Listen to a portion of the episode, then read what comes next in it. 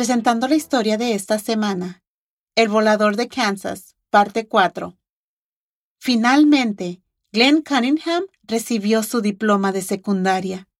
Era 1930 y casi tenía 21 años.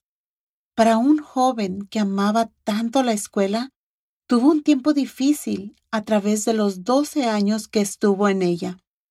No ayudó que había estado en un incendio o que su familia se hubiera mudado frecuentemente. Él había decidido ir a la universidad. Por ocho meses trabajó y ahorró dinero. Sus ganancias también ayudaron a su familia.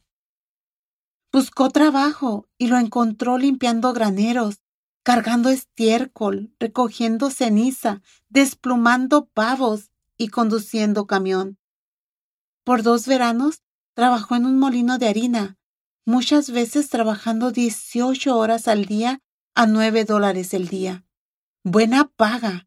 Trabajó duro, sabiamente y rápido. Para su último año de secundaria, él había ganado suficiente dinero para asistir a una buena universidad por cuatro años. Él no predijo la caída de la Bolsa de Valores de los Estados Unidos. Los bancos comenzaron a cerrar. Mucha gente perdió sus ahorros, empleos, casas, granjas y ranchos durante lo que llegó a ser la Gran Depresión. Glenn perdió sus ahorros y llegó a la Universidad de Kansas con siete dólares sesenta y cinco centavos en su bolsillo.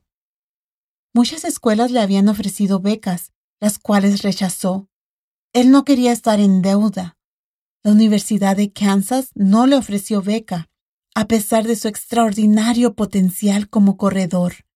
Sus entrenadores notaron su talento, disciplina y habilidades con el básquetbol, fútbol, atletismo y boxeo y se interesaron en ayudarle.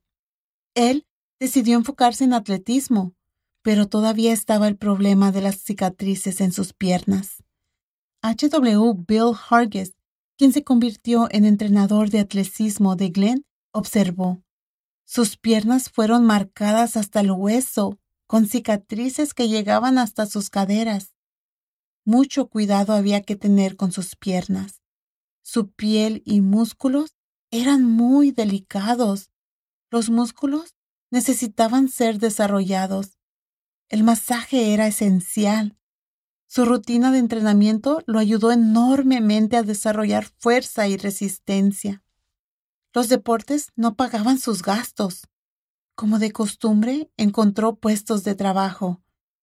Él trabajó en el estadio universitario, una compañía de seguros y sorprendentemente en la compra de tierras arenosas baratas que pronto tenían pozos de gas.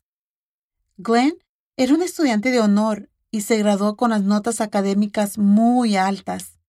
Durante el tiempo de universidad y la década de 1930, estuvo ocupado estableciendo récords mundiales de carreras en pista, hablando en todo el país y estudiando. Después de retirarse de correr en 1940, enseñó en la Universidad de Cornell y después entró en la Marina de Guerra durante la Segunda Guerra Mundial. Luego, él y su esposa Ruth, durante 30 años, ayudaron a niños y niñas abandonados, maltratados y delincuentes. Ellos visitaron el rancho de la juventud de Glen Cunningham. Encontraron disciplina, orden, juego, amor y animales. El consejo de Glenn a la gente joven era, tengan fe en Dios y nunca se rindan. Glenn vivió para ser un ejemplo. Soy Elena Gámez por Barbara Steiner. Espero que estén leyendo más historias en thisweekstory.com.